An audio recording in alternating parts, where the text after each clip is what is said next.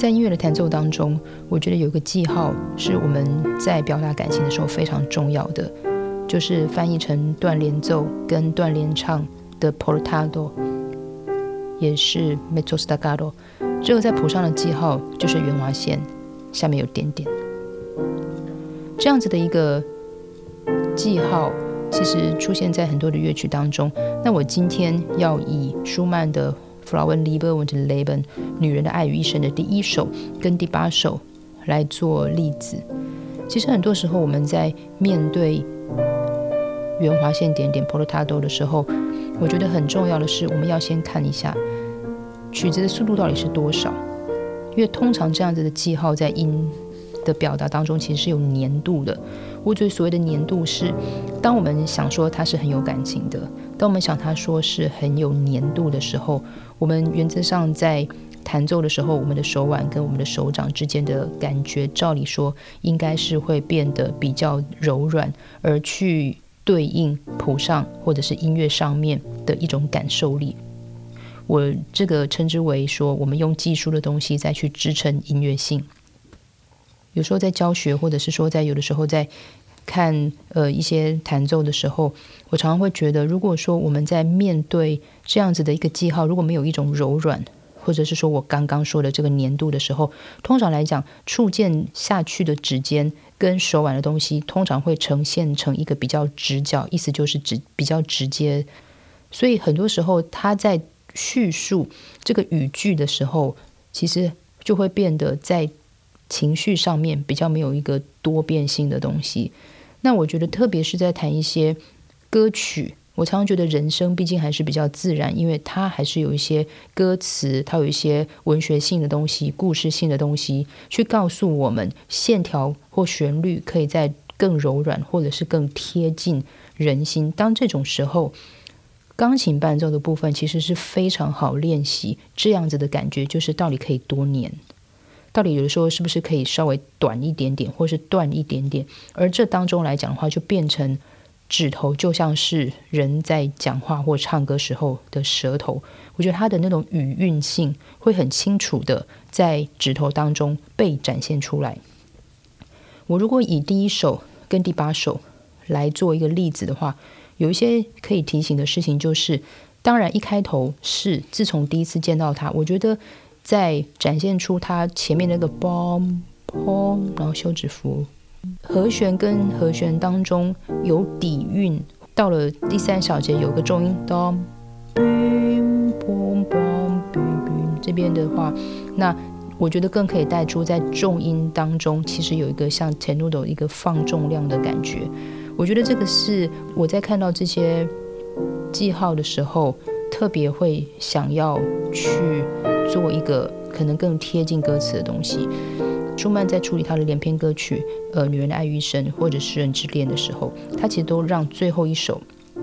有一个总结性，特别特别是作品四十二的这个曲子，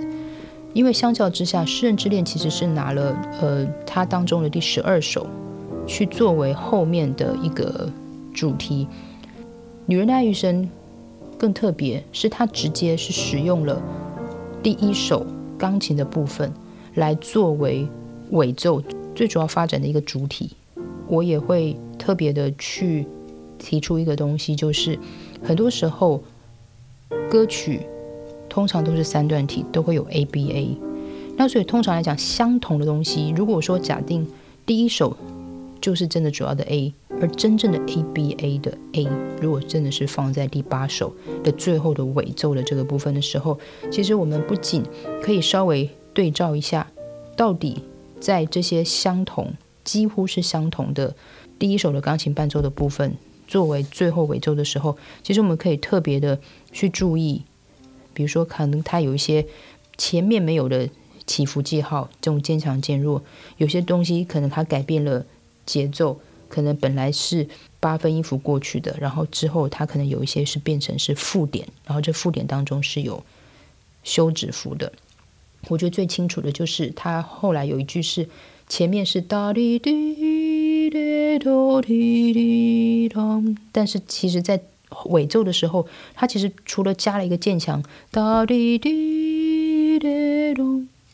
滴滴咚。我觉得像这样子的东西都需要我们特别在做，或者我们自己在练习的时候，要把这些细部的东西做出来。那当然，很多时候，呃，很多人会想说，我们如果通常在处理这些圆滑线点点 portato 的时候，我可能还会再有什么比较呃动作或弹琴时候方向的一个处理。我觉得一个很清楚，就是我有时候觉得，当我在面对第一首的时候，那我可能在走砰砰的时候，我的手是比较往前推的，往前推，往前推。然后休止符，然后再往前推，往前推，然后之后到了那个重音的时候，其实我我都告诉我自己，我在弹的时候，因为要去扩张那个附点四分音符，所以我的手其实我会往外开一点点，来让自己弹奏的时候，对我来讲，特别是弹钢琴，在走这个键盘的时候，其实我们已经是有音域的分别，所以其实会有所谓的我称之为左右，但是我觉得我们很多时候会忘了前后。会忘了上下，我觉得 portato 这个记号其实会让我们有这样子的一个想法。那到了尾奏的时候，因为其实故事走到最后，男主角已经走了，剩下女主角一个人，所以我在弹一一模一样的旋律的时候，我觉得我在处理圆滑线点点的长度上面，我会比第一首还要再短一点点，因为它是一个。自己孤单在走，如果可以体会女主角的心情，因为第八首是现在你第一次伤了我，是男主角已经放开他，让他要独自面对他自己的人生。我觉得在独行的人生道路上面来讲的话，少了伴侣的陪伴，其实在走的时候，特别是他在走完最后的。那个阿大九有一个一小节的转折之后，当他当我们又重新听到这样子的弹奏的时候，我觉得或许我们的手就可以不用走的那么黏，或不用那么的所谓的浪漫，而可以在弹的时候可以有一点点像是心痛的去触碰着琴键，仿佛你触碰一次就会痛一次，你弹一次就会空虚一次的感觉，去想想那样子的心情，或想想那样子的一个。独行于人生的一个步伐，所以这时候，即使他前面一模一样，只是有小声，但是我我相信小声或因为对我来讲，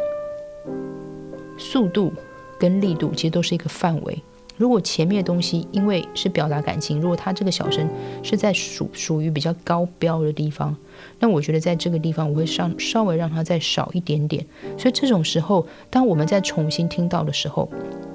我觉得尾奏。的总结就很像很多时候我们看电影，你会知道说，好像在放映着之前曾经有的幸福时光、日常时光、相伴时光、生死与共的时光，然后一直到现在独自一人的时光。我觉得那个时候会让他整个的尾奏的场景更令人觉得理解，并且感同身受。我觉得这个是很多时候我们在弹歌曲的时候特别能够引起人的共鸣。特别，我觉得对音乐性的培养是个非常有营养的作品。所以这种时候，当它的旋律在进入到尾奏 P.P 的时候，他已经以舒曼也很巧妙的把它这样的旋律埋入和声当中。所以它本来是一个外在的旋律，然后之后被包在和声当中的时候，我觉得这种把外在的感情内敛于心的这样子一个做法。我觉得更可以感受得到，为什么很多时候人家会觉得从舒曼开始，其实钢琴更能够去把诗词当中的一个感情去做个延伸跟总结。我是徐佳琪，这里是播客花生，下次见。